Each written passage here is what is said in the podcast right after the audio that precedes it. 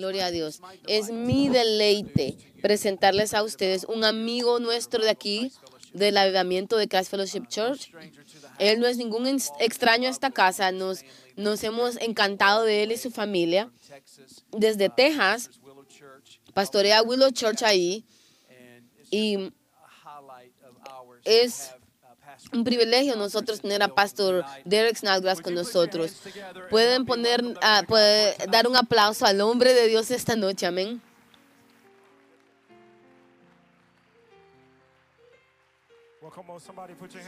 Alguien dé un aplauso para el Señor Jesús. Él es digno, amén. Alguien emocionado de estar en la casa del Señor. David dijo, estaba alegre cuando me dijeron, vamos a la casa del Señor. ¿Pueden tomar asiento en la presencia del Señor? Estoy emocionado de estar aquí esta noche. Los he extrañado. Ustedes son increíbles. Gracias por el amor. Primero, le doy gracias a Dios que es mi vida. Sin Él no habría vida. Estoy emocionado de estar en la casa esta noche. Mi esposa manda sus saludos, su amor. Antes de seguir, quiero tomar un tiempo para expresar profunda gratitud a Pastor Tad Smith. ¿Pueden darle un aplauso? Han tenido un, has tenido un impacto increíble en tu vida. Tu amor, tu, tu valor, tu fe ha dejado una marca en mi alma. Le doy gracias a Dios por todo lo que me has impartido durante los años y sé que cada uno puede decir que no estaríamos donde estuviéramos. Pastor Tad ha sido una bendición en nuestras vidas. Amén. Puedo decir eso. No podemos olvidar la mujer que separa a su par con esa gracia. La doctora Karen Smith, ¿puedes darle un aplauso a, a ella? Mi esposa manda su amor, está en casa, ahí cuidando la casa, los niños. También quiero dar ah, un saludo a mi amigo José. Él vino desde Willow Church y desde Texas. ¿Pueden darle un aplauso? Te aprecio. Vamos a entrar a la palabra de Dios. Si tienes tus Biblias, vamos a Mateos 3. Vamos a comenzar leyendo el versículo 1 y luego vamos a, y vamos a seguir hasta el versículo 12. Mateo 3, del 1 al 12. Y no tengo muchas tradiciones que me quedan, pero una que sí tengo es que si podemos ponernos de pie para honrar la lectura de la palabra de Dios. Palabra santa, es la palabra de Dios. ¿Cuántos de ustedes saben que la Biblia no solo es un libro de Dios, pero es la palabra que está viva? Así que honrémosla. Dice, en aquellos días vino Juan el Bautista predicando en el desierto de Judea, diciendo, arrepentíos porque el reino de los cielos se ha acercado. Pues este es el del cual, del quien habló el profeta Isaías cuando dijo, voz del que clama en el desierto, preparad el camino del Señor, enderezad sus sendas. Y Juan estaba vestido de pelo de camello y tenía un cinto de cuero alrededor de sus lomos y su comida eran langostas y miel silvestre y salía a, e, salía a él Jerusalén y toda Judea y toda la providencia alrededor del Jordán y eran bautizados por él en el Jordán confesando sus pecados al ver que muchos de los fariseos y los saduceos venían a su bautismo, les decían, generación de víboras, ¿quién os enseñó a huir de la ira venidera? Versículo 8, haced pues frutos dignos de arrepentimiento y no digan arrepentimiento. Y no penséis decir dentro de vosotros mismos, a Abraham tenemos por padre, porque yo os digo que Dios puede levantar hijos a Abraham aún de estas piedras. Y ya también el hacha está puesta a la raíz de los árboles, por tanto todo el árbol que no da fruto es cortado y es echado al fuego.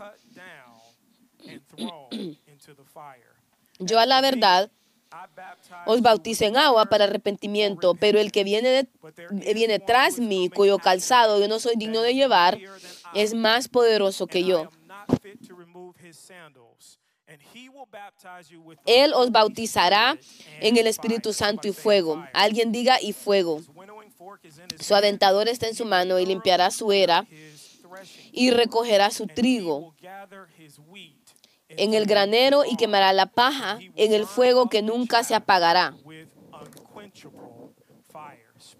Espíritu del Dios viviente, viviente, haz solo lo que tú puedes hacer, no por, no por fuerza, pero por tu espíritu. Oro, Señor, que bendigas la palabra esta noche, que tu fuego caiga en esta habitación. Trae revelación, trae iluminación y trae, Señor, sabiduría. Mientras pasamos y leemos tu palabra, que tu palabra, Señor, pase por en medio de nosotros, que nos vayamos de este lugar mejor y que digamos que ha sido bueno estar en la casa del Señor. En el nombre de Jesús, amén. Pueden tomar asiento en la presencia del Señor. Esta noche, por el título, voy a hablar acerca de preparan para, prepárate para un prepárate para un aterrizaje. Cuando vemos al texto esta noche en Mateo 5, nuestro personaje central va a ser Juan el Bautista. Juan el Bautista. Cuando vemos a la vida de Juan el Bautista, literalmente era el precursor, el hombre que vino antes de Jesús, era un primo de Jesús, era unos seis meses mayor que Jesús y él tenía que ir antes de él y preparar el camino. Juan el Bautista literalmente era la profecía cumplida de Isaías. Él habló de él. También se escribió de él en el libro de Malaquías. Cuando tú miras Malaquías, había una palabra, palabra profética en el capítulo 3 y dice, mandaré a mi mensajero que preparará mi mensajero, el cual para el camino delante de mí vendrás súbitamente a su templo el Señor a quien vosotros buscáis y el ángel del pacto a quien deseéis vosotros. He aquí ha dicho el Señor de los ejércitos. Y en Malaquías 4 la Biblia dice que Elías regresará y restaurará todas las cosas. Alguien diga todas las cosas va a restaurar las cosas al Señor. Entre el, entre el Nuevo y Viejo Testamento hay 400 años de silencio donde Dios no hablaba. No había, no había nada que se le, Dios le estaba dando. Entonces Dios les da esta palabra en Malaquías. Entonces cuando vas a Lucas 1, eh, comienza con el cumplimiento de esa profecía y dice y, hará que muchos de los hijos de Israel se conviertan al Señor Dios de ellos e irá delante de él con el espíritu y el poder de Elías para hacer volver a los corazones de los padres a los hijos y de los rebeldes a la prudencia de los justos para preparar al Señor un pueblo bien dispuesto.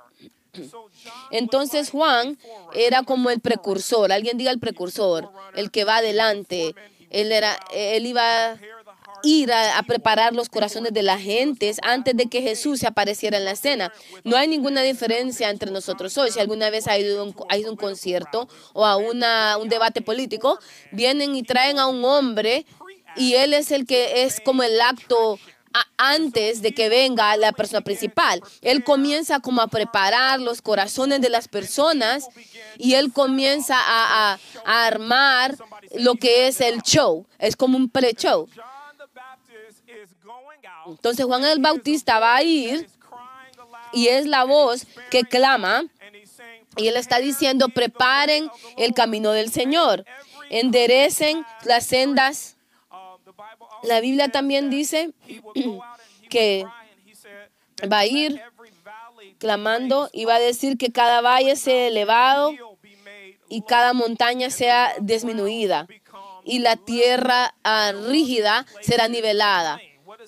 ¿Qué significa eso? Significa que Juan está preparando un aterrizaje. Alguien diga aterrizaje. Porque cada vez que un avión se está preparando para aterrizar, ¿cuántos saben que la tierra tiene que estar lista?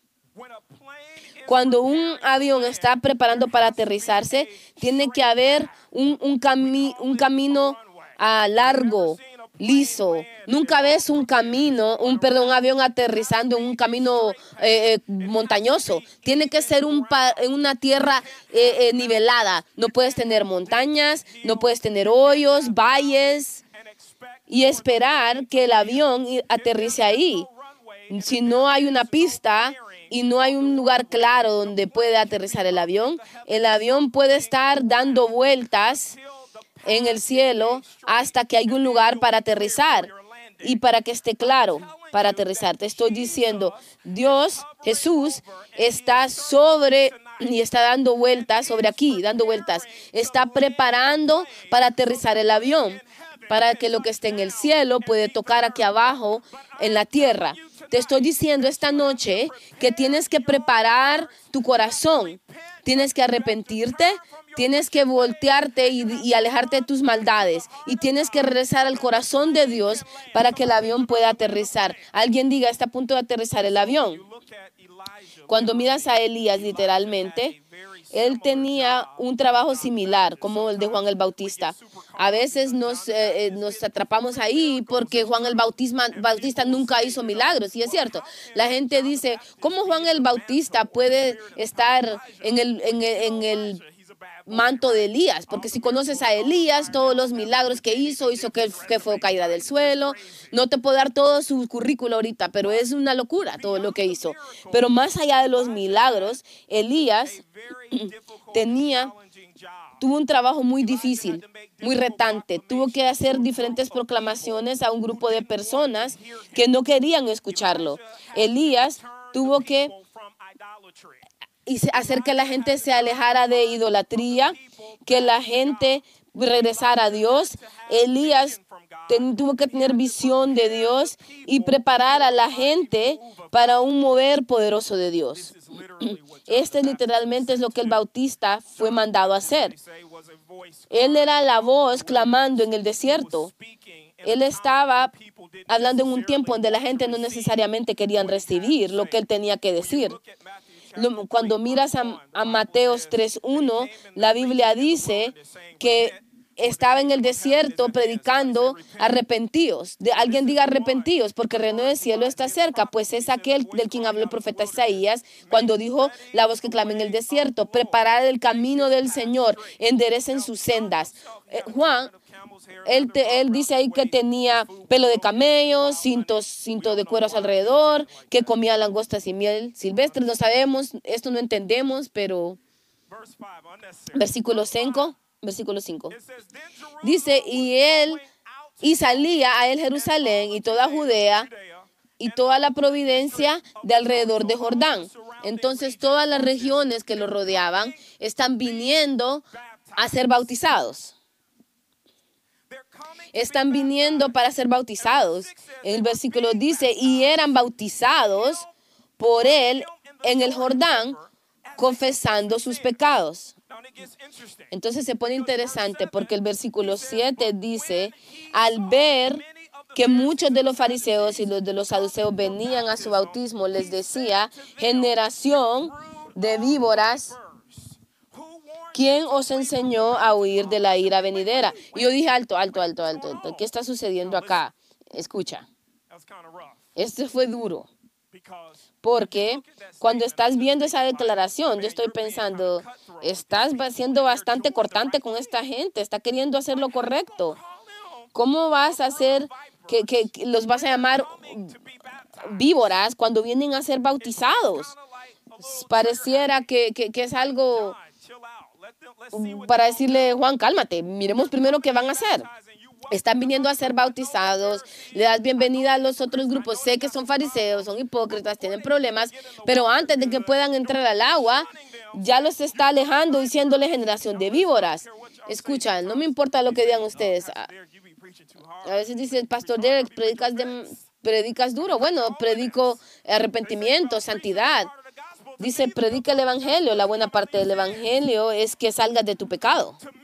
Para mí, la parte del Evangelio es entregar tu, eh, eh, rendir tu mensaje y, y tomar al Espíritu Santo. Así que Juan está predicando. Pastor Tad, yo nunca le, digo, llamo a nadie nombres, no, pero no le decimos a la gente víboras, nada, ninguno de nosotros hacemos eso. Yo digo, Juan, vas a tener que calmarte o vas a alejar a la iglesia. Oren por mí.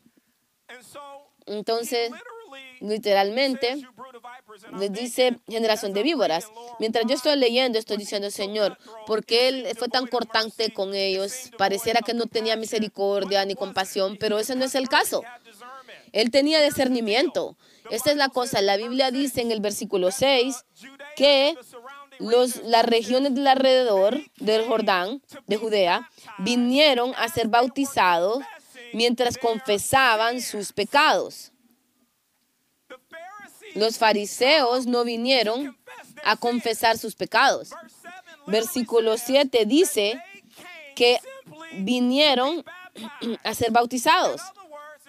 Otras palabras, queremos la ceremonia religiosa, queremos eh, eh, el acto público, queremos que nos sumerjas en el agua, pero no nos pidas que cambiemos nuestras vidas, no nos pidas que nos arrepentamos, no te metas con mis cosas, solo dame la ceremonia y dame el servicio. Pero ¿cuántos saben que el deseo de Dios para ti es cambiar tu mentalidad, es cambiar tu corazón, es arrepentirte y, que te alejes de tu pecado. Alguien diga arrepentirse. Entonces les dice generación de víboras. Les dice generación de víboras. Em, dice víboras. Las, las, víboras eran animales venenosos. Y les dice, ¿quién os enseñó a huir de la ida venidera?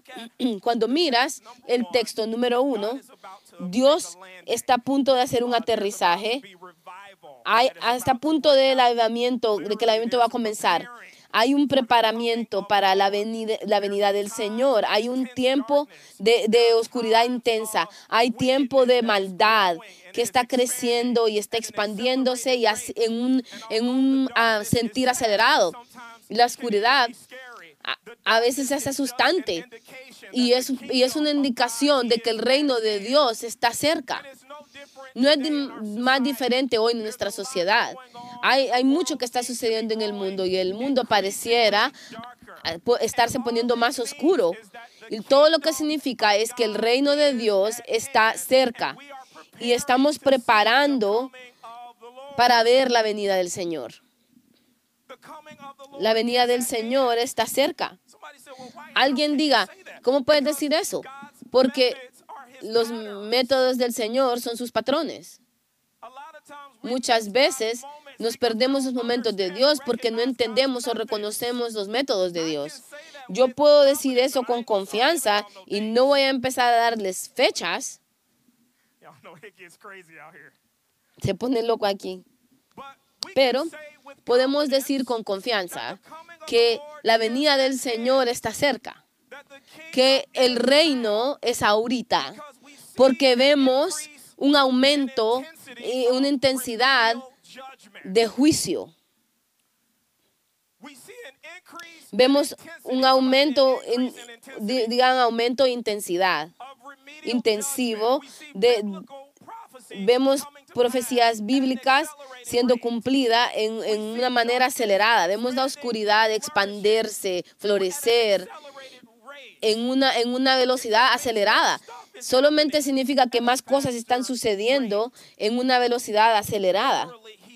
Dice, dice que que ya está en la raíz, que las raíces iban a ser quemadas y consumidas, que iban a ser cortadas, que la, e, la hacha, dice que la hacha está puesta a la raíz del árbol. En otras palabras, el reino del cielo está cerca y el tiempo es ahorita. En lo que vemos cuando Dios venga y está a punto de aparecerse, cuando Jesús venga a la tierra, Él sacude cosas. Él sacude cosas. Dios está viniendo a sacudir cosas. Dios está a punto de dar un derramamiento fresco de su espíritu. Y cualquier vez que hay un derramamiento fresco del Espíritu de Dios, no puedes derramar, no puedes derramar nuevo vino en, en odres viejas. No puedes derramar fresco vino en una estructura vieja, porque si derramas vino nuevo en una vasija vieja, ¿cuánto sabes que vas a perder la estructura y el derramamiento. Entonces Él sacude cosas y a veces nos ponemos nerviosos o temerosos por el sacudimiento. Nuestra oración esta noche debe ser, Dios, lo que pueda ser sacudido, sacúdelo. Lo que no puede ser sacudido, que lo que puede ser sacudido, que sea sacudido, porque lo que se caiga en el sacudimiento no es de de, eterna gloria. Hebreos 12 dice que Dios, Dios nos ha dado, digan, Dios nos ha dado un reino que no puede ser sacudido. Entonces, cualquier cosa que es de reino, cualquier cosa que es de valor, cualquier cosa que tiene un, peso de gloria eterno, no puede ser sacudido. Número dos, Alguien diga aterriza avión. Te estoy dando instrucciones porque muchas veces vemos a Dios moverse aquí o lo vemos moverse por allá. O gente dice, ¿por qué Dios está ahí en Dawsonville, Georgia de esa manera? Puede ser porque ellos han preparados para un, para un aterrizaje. Puede ser porque ellos han creado un camino. Para que Dios venga, nosotros debemos bajarnos. Para que Dios baje, debemos agacharnos. Porque el avivamiento necesita un camino para aterrizar. Cuando estamos orgullosos o egoístas, cuando estamos arrogantes, cuando estamos engreídos, nuestros corazones son como montañas. Posiciones elevadas hacen imposible el aterrizaje. Cuando nos humillamos bajo la mano poderosa de Dios, nuestros corazones son pistas despejadas. Para que podamos ver el reino de Dios es necesario el arrepentimiento. Alguien diga, el arrepentimiento es requerido, necesario. El arrepentimiento es un cambio completo, por supuesto. No solamente es decir, lo siento. Es un cambio total de dirección. Para que Dios pueda bajar, debemos nosotros, para que Dios baje, debemos bajarnos. Lo que significa es que debemos humillarnos, agacharnos, caminar en humildad. una de las maneras más grandes de humillarnos es por medio del ayuno y oración. Cuando mira, miremos a Josué 5, me recuerda de esta historia porque Josué estaba preparando para llevar a la gente a la batalla. Josué quería rompimiento y Josué quería recibir la victoria. Y él está a punto de llevar la gente a batalla. Y entonces se acerca el capitán del, del ejército y la primera pregunta es, él dice, eh, eh, ¿en qué lado estás? ¿De qué lado estás? ¿Eres de los nuestros? Y el capitán le, le responde, no estoy en ningún lado, en ningún lado, yo soy capitán de los batallones del Señor. Cuando el capitán dice ese, Josué cae al suelo, cae de rodillas. Alguien diga, se agacha. Él se agacha, cae de rodillas y mientras cae al suelo, el capitán le dice, el capitán le dice, agáchate más. Le dice, quítate el calzado quítate el calzado de tus pies. Entonces Josué se quita el calzado de sus pies y va a otro nivel. Y, Josué le pregunta, ¿qué tiene el Señor para mí, para que yo haga? ¿No es interesante? Su, su pensamiento cambió, sus deseos cambiaron, sus preguntas cambiaron. Inicialmente, él solo quería saber, hey, ¿estás con nosotros o no? ¿De qué lado estás? Pero luego él cae de rodillas y después se agacha aún más. Y cuando cae de rodillas, él dice, ¿qué quiere, que el, ¿qué quiere Jehová que hagamos? El capitán le dice, agáchate más. Alguien dice, agáchate más. Entonces se remueve su calzado y se pone en un estado más bajo de adoración. Y luego Dios comienza a hablarle. Dios le dice, mira, toma tu gente, lleva el arca del pacto y marcha alrededor de las paredes seis veces.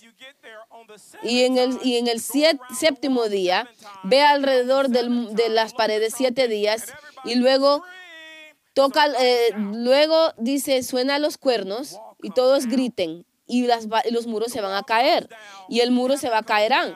En, Dios interviene, los muros se caen y, y, y, ellos terminan con la victoria. Algunos no estamos en, estamos en posición donde estamos buscando al Señor, estamos deseando rompimiento.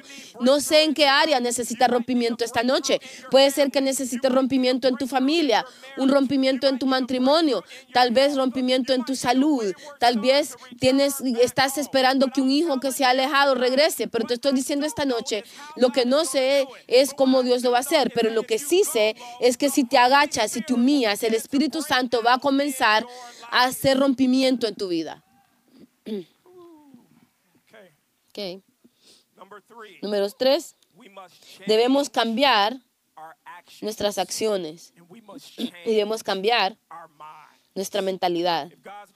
Si Dios va a hacer rompimiento en nuestras vidas y si vamos a ver el cielo moverse y si vamos a ver ayudamiento venir, vamos a ver venir, venir a este país, avivamiento venir a nuestras vidas, tenemos que cambiar nuestras acciones, tenemos que cambiar nuestra mentalidad.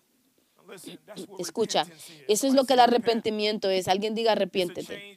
Es un, es un cambio de mente, de mentalidad.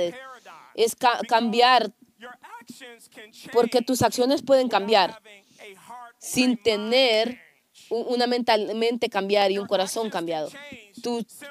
tus acciones pueden cambiar basadas en tu circunstancia, pero no significa que has tenido un cambio de corazón. No significa que realmente te has arrepentido. Por ejemplo, si tú robas y te encanta robarte cosas, llevarte cosas que no te pertenecen, ¿cuántos saben que eventualmente te van a meter a la cárcel? Si te, si te meten en la cárcel, ¿cuántos saben que tus acciones van a cambiar? Tus acciones van a cambiar, pero tu corazón no va a cambiar. Tienes que realmente arrepentirte de tus pecados y tienes que llegar a un punto donde te volteas, te alejas de tu maldad, te alejas de lo, del mal comportamiento y volteas tu corazón de nuevo a Dios. Tu mente tiene que cambiar. La Biblia dice que, esta mentalidad está en ti, que estaba también en Cristo. Dios quiere renovar nuestra mente. Dios quiere cambiar nuestros corazones porque todo lo que vemos en nuestras vidas, manifestación, es un resultado de lo que está en nuestro corazón. La Biblia dice, así como un hombre lo piensa en su corazón, así es, así será, así es él. en el idioma original dice, así como soy en mi corazón solo, así soy en acción. Alguien diga, tienes que cambiar tu corazón. Cuando miras a tu mente, tienes que renovar tu mente, tienes que renovar nuestras mentes. ¿Cómo? Por la palabra de Dios. Lo que vemos en nuestras vidas es la palabra de Dios que va a poder voltear la dirección de nuestro comportamiento, de nuestras acciones. Cuando nuestro corazón cambia, nuestro comportamiento y nuestras acciones cambian. Y luego vamos a empezar a ver a Dios caminarnos hacia nuestro destino. Tienes que renovar tu mente. La Biblia dice, no, seas no te conformes a este mundo, pero sé transformado para la renovación, por la renovación de la mente. ¿Cómo renuevas la mente? La renuevas por medio de la palabra de Dios. Tienes que tomar la palabra de Dios. No solamente puedes casualmente escuchar la palabra de Dios una vez a la semana, dos veces a la semana y pensar que eso va a cambiar tu mente va a requerir repetición, va a requerir estudiar, va a requerir leer, va a requerir buscar, va a requerir meditar en la palabra de Dios. Cuando hagas eso y seas consistente en eso, Dios va a cambiar tu mente, porque al final todo lo que experimentamos es un resultado de nuestra perspectiva. Nuestra perspectiva es moldeada, cambiada por cómo hemos sido tratados, cómo fuimos moldeados, formados, quién tuvo influencia en nuestras vidas, sea buena o mala. Al final, eso ha tenido influencia en cómo pensamos y eso es lo que estamos viendo que está tomando lugar manifestándose en nuestras vidas. Alguien diga, cambia tu mentalidad. Cuando miras a cambiar tu mente, lo haces por la palabra de Dios. La Biblia dice en Josué 1 y 2 que debemos meditar en la palabra de Dios día y noche. No solamente en el día, pero también en la noche. Cuando meditamos en la palabra de Dios día y noche, la Biblia dice, luego haremos nuestros caminos prósperos. ¿Quién va a hacer su camino próspero? ¿Tú vas a hacer tu camino próspero? Tú harás tu camino próspero. ¿Cómo? Meditando en la palabra de Dios. Aquí vamos otra vez. No nos gusta tomar responsabilidad, pero la decisión al final es tuya. Tú puedes ser un cristiano y no caminar en la plenitud de tu propósito y tu destino. La decisión es tuya. Él dice, si tú meditas en la palabra de Dios día y noche, entonces tú harás tu camino próspero. Tendrás buen éxito. Salmos 1 dice lo mismo, bendito es el que camina, no camina en el camino de, pecadores, pero su deleite está en la ley del Señor. Su deleite está en la ley del Señor. Es la palabra de Dios. Su deleite es en la, la ley de Dios y medita día y noche en su palabra. Entonces será como un árbol plantado junto a la corriente, que sus hojas no se marchitarán y será fructífero. Pero tú tienes que tomar la decisión. La gente solo lee la parte donde dice, Dios dice que me va a hacer fructífero y me va a plantar como un árbol. Bueno, tú tienes que empezar a caminar. Tienes que, perdón, dejar de caminar en el consejo de malvado. Estás escuchando a la gente incorrecta. Estás conectado con la gente incorrecta. Estás recibiendo mal, malos consejos. Dice, escucha, tú tienes que, em, tienes que dejar de caminar en, camino de pecadores, es dejar de escuchar consejo de malvado y tienes que deleitarte en la palabra del Señor. Luego, después, serás como un árbol plantado junto a la corriente.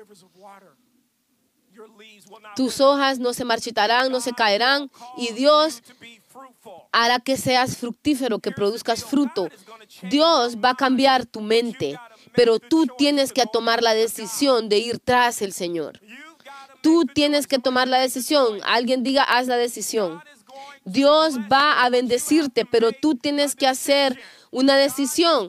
Dios va a darte nuevos ojos. Alguien diga nuevos ojos.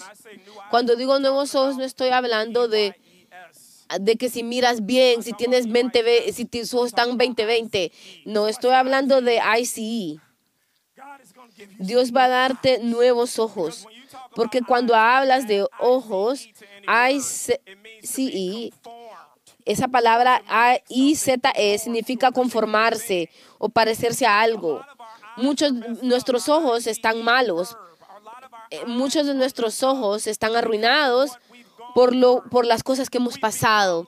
Nos hemos convertido como a esa cosa que nos ha pasado. Y eso es quien no nos creó Dios hacer.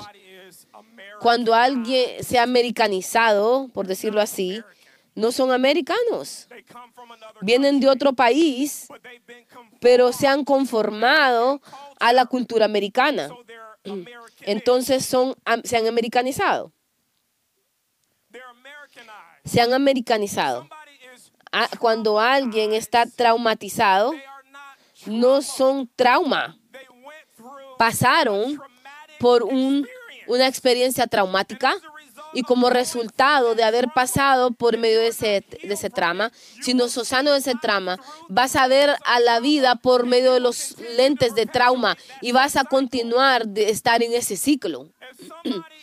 si alguien se ha, se ha se le han hecho maldad, no son mal, malos, pero han tomado las cualidades, características de un malvado y están siendo eh, conformados a eso por lo, por lo que pasaron. Pero te estoy diciendo esta noche, si tú te volteas de tus caminos, te alejas de tu maldad y sigues al Señor y te deleitas en su palabra, Dios va a darte nuevos ojos. Dios está a punto de restaurarte y va a ejercitarse, ejercitarte maximizarte, enfatizarte, sinergizarte, hasta que te des cuenta que tú puedes hacer todas las cosas por medio de Cristo. Alguien diga, todo lo puedo por medio de Cristo. Todo lo puedes en Cristo. Todo lo puedes en Cristo. Todas las cosas. No importa lo que has pasado. No importa lo que han dicho de ti. Tú no eres quien ellos dijeron, dicen que sos. Tú no sos lo que has pasado. No sos lo que han dicho de ti. Tú eres quien Dios dice que eres. Puedes hacer lo que Dios dice que puedes hacer. De hecho, Isaías 40 dice, no has conocido, no has, no has oído que el Dios eterno Jehová, el cual creó los confines de la tierra, no desfallece ni se fatiga con cansancio. Su entendimiento no hay quien lo alcance. Él da fuerza al cansado, multiplica la fuerza del que no tiene ningunas. Aún los muchachos se fatigan y se cansan, los jóvenes se flaquean y caen, pero los que esperan en Jehová tendrán nuevas fuerzas, levantarán alas como las águilas, correrán y no se cansarán, caminarán y no se fatigarán. Alguien diga, Dios está renovando mi mente. Alguien diga, Dios está cambiando, cambiando mi corazón. Aleluya. Aleluya. Dije aleluya. Dios te está dando una unción fresca. Dios está cambiando el resultado. Dios está restaurando tu familia. Dios está restaurando tus relaciones. Dios está restaurando tu mente. Todo lo que el enemigo te ha robado, Él debe pagar siete veces más. Él nunca se debe haber metido con tu mente, tus hijos, tu cuerpo, tu familia, tu matrimonio, tu propósito. El diablo es un mentiroso. Alguien, dale, dale 60 segundos de alabanza a Dios si crees que Dios va a restaurar. Aleluya. Aleluya.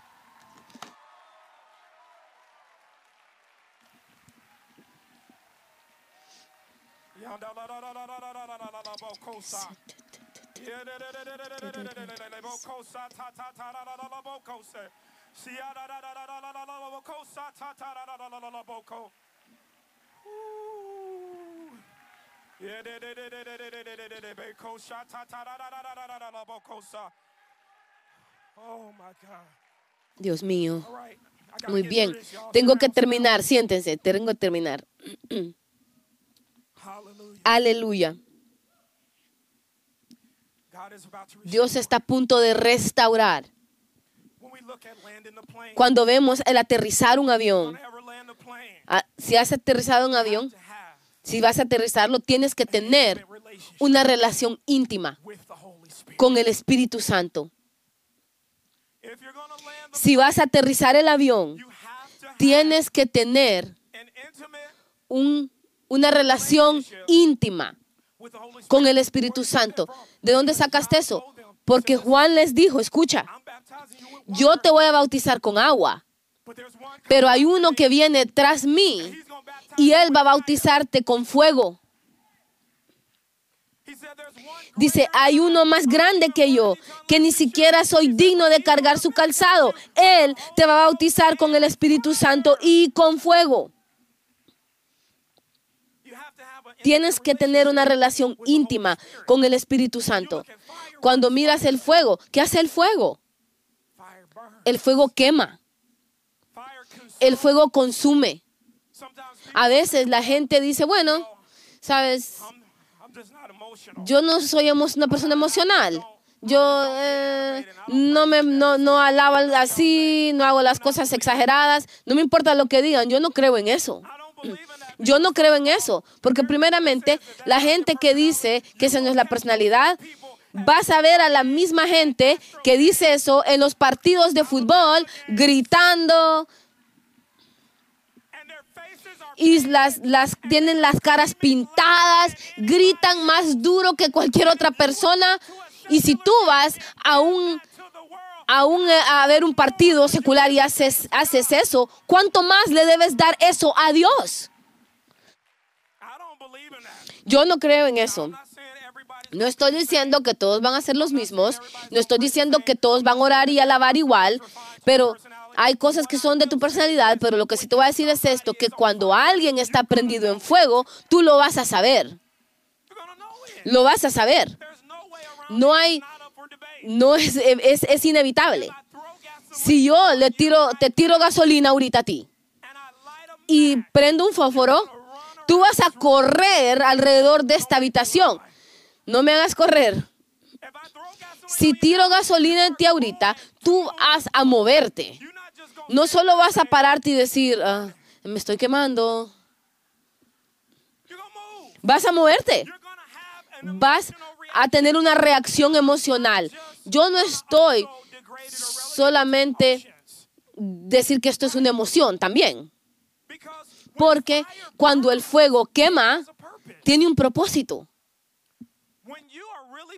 Cuando tú estás realmente siendo consumida por fuego, va a cambiar de la manera como actúas, va a cambiar de la manera como te ves, porque el fuego penetra. Alguien diga, el fuego penetra. ¿Sabes realmente qué hace el fuego? Eh, eh, quema, tu, quema tu carne. El fuego quema tu carne. Quema tu carne. Está sentado aquí. Déjame balancear las cosas, déjame balancear las cosas. Aquí está, la, aquí está el tema.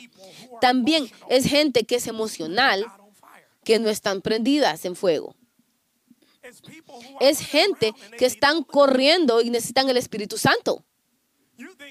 Tú piensas que porque estás feliz, piensas que tienes el, al Espíritu Santo y estás prendido en fuego. No necesariamente. Cuando tú realmente estás prendido en fuego, va a cambiarte. No solamente te va a tener una, una, respuesta emocional o gritar o hablar en lenguas. ¿Cuántos saben que también te va a hacer que te arrepientas? cuando estás prendido en fuego, va a cambiar de la manera como hablas, va a cambiar de la manera como hablas, de, tu contexto, va a cambiar tu carácter, va a cambiar tu corazón, porque es un fuego consumidor, abrazador. No me digas que estás prendido en fuego y el Espíritu Santo y no tienes buen carácter. Ya lo dije. No tienes el Espíritu Santo, solo estás feliz. No es la misma cosa. Ahora, cuando vemos el fuego, el fuego consume, el fuego ilumina. La Biblia dice que Juan dice, yo te bautizo con el Espíritu Santo y fuego, pero la Biblia también dice que en el día de Pentecostés, en el, en el libro de Hechos, dice que un, estaban todos en una sola mente, unánimes. Y después vino un sonido del suelo como un viento recio. El Espíritu de Dios cayó sobre ellos y se miraban como lenguas de fuego. Alguien diga, es fuego. Este es el, este es el trato. El fuego consume, penetra, quema tu carne, te cambia, pero también te dirige. El fuego es iluminante. Él ilumina un camino. La Biblia dice en el Viejo Testamento que el fuego por noche, el Espíritu de Dios dirigía a los hijos de Israel. Los dirigía en, la oscuridad. Era el fuego que los dirigía. El va a ser el fuego de Dios que nos dirija a nosotros eh, por medio de la oscuridad, en los tiempos de tiniebla. Mira esto. El fuego también se riega, se esparce. El fuego se riega, se esparce. Entonces el fuego no se puede contener. Lo que tú toques, si tú estás prendido en fuego y tocas algo, eso se va a encender también. Si tú estás prendido en fuego, es contagioso. Entonces, si tú estás prendido en fuego con el Espíritu Santo y la gente viene y se acerca a ti, ellos también se van a contagiar de tu fuego también. Uno de los problemas más grandes de nuestras iglesias es que no estamos prendidos en fuego. No estamos prendidos en fuego. Bueno, pastor, ¿por qué estás siendo tan malo? No, eh, eh, la gente dice que esto es ser malo. Entonces, ¿por qué dices eso así? Yo no estoy siendo malo, eso es lo que la Biblia dice. El libro de Hechos es el libro del Espíritu Santo. El libro de Hechos es donde la iglesia nació por medio del Espíritu Santo. Así como Jesús nació del Espíritu Santo. Nació del Espíritu Santo. Y en el libro de Hechos, tú literalmente ves la iglesia prendida en fuego. Dime cómo es que todas estas personas fueron tocadas, impactadas por la presencia de Dios. Tres, tres mil almas en una sola reunión entregaron su corazón a Dios. Cinco mil almas dieron su, su, vida a Cristo. No habían, no habían anuncios de Facebook, ni de Google, ni páginas de web. No habían carros. El gobierno romano ni sabe qué hacer. Es porque la iglesia de Jesucristo estaba prendida en fuego. Y si recibimos el fuego de Dios de nuevo, vas a ver aún resultados más grandes en esta generación. Lo último que voy a decir, y tengo que terminar, lo último que voy a decir es que si vamos a aterrizar el avión, tenemos que ser gente de oración.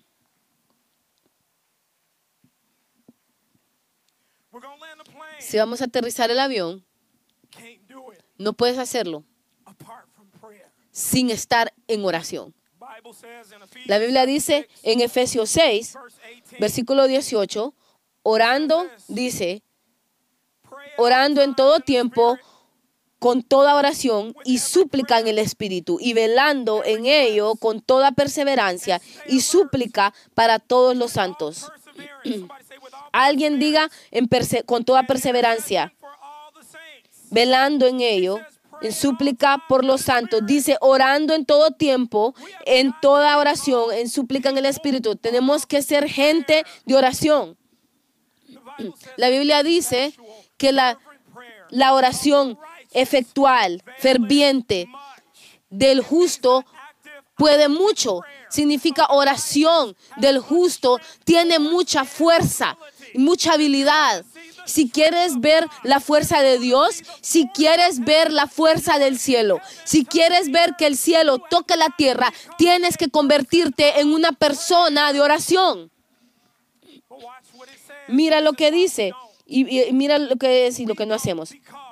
No lo hacemos porque no perseveramos. Comenzamos y nos detenemos. Comenzamos y después nos desanimamos.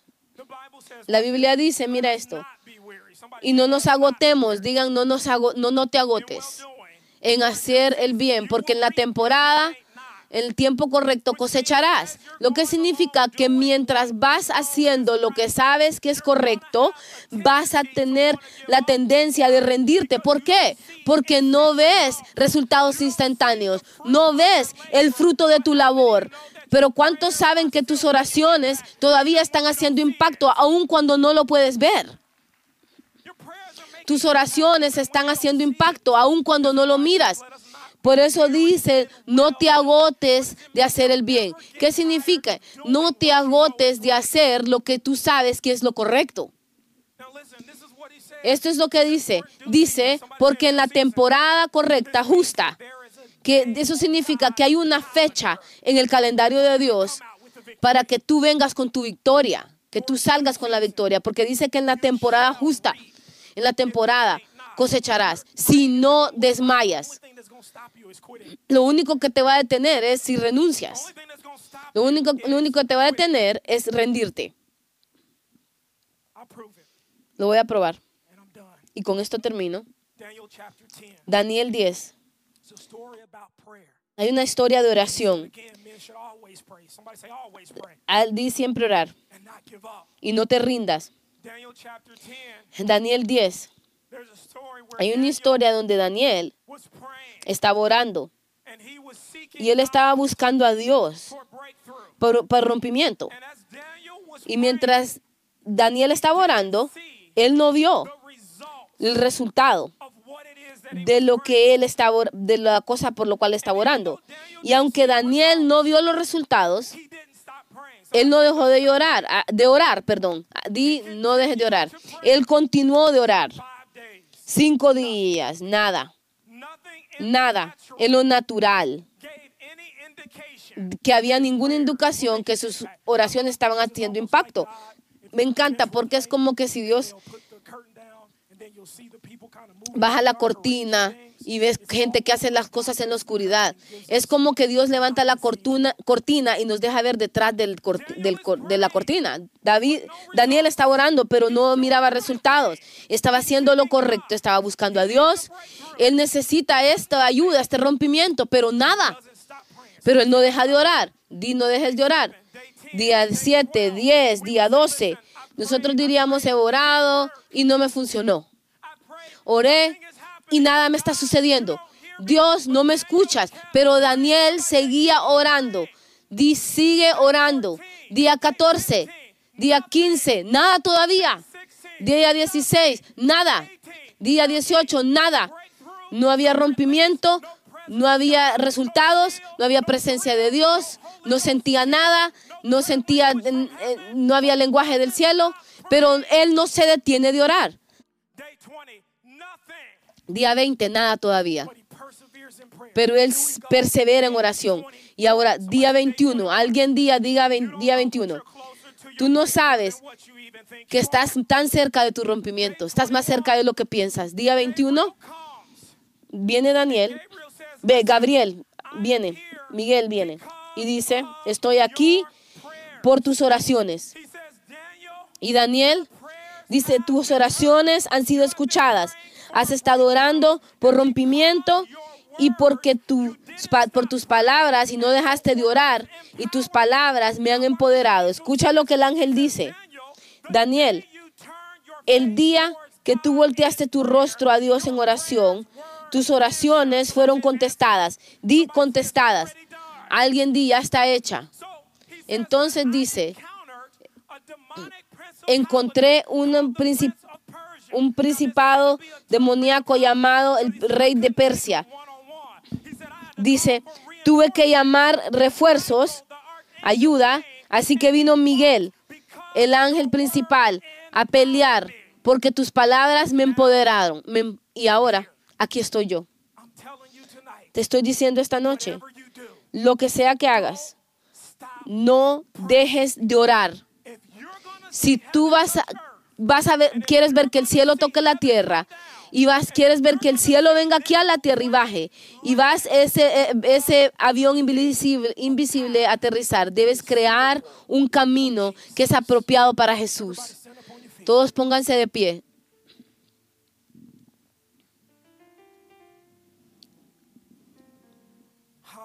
Aleluya. Yo quiero que prepares tu corazón esta noche. Algunos de ustedes tal vez quieran venir al altar mientras nos preparamos para entrar a las aguas. Dios está llamándonos a arrepentimiento. No importa si ya te arrepentiste esta mañana, es un trabajo continuo el arrepentimiento. Tenemos que preparar el suelo de nuestro corazón, la tierra de nuestro corazón, para lo que Dios quiere hacer. Si tú quieres un aterrizaje en tu corazón, un mover nacional, tiene que empezar en tu corazón primero. Ven al altar, ven a arrepentirte. Si Dios te está hablando, algunos de ustedes tienen pecados de los cuales tienen que arrepentirse y has estado batallando con eso. No dejes que nada te detenga. Corre al altar. Entra a las aguas esta noche. Agarra el fuego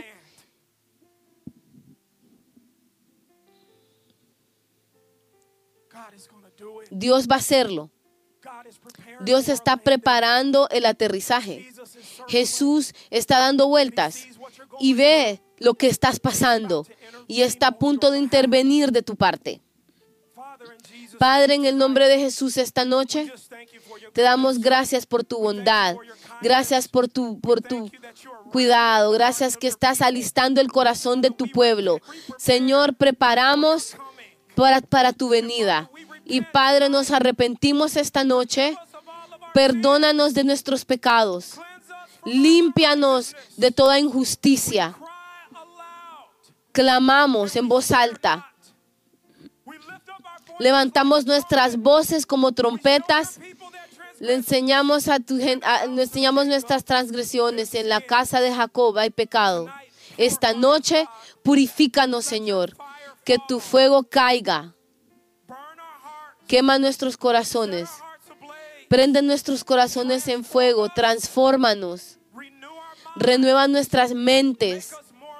Haznos más como tú. Y te damos gracias, Señor. Te damos la alabanza en el nombre de Jesús.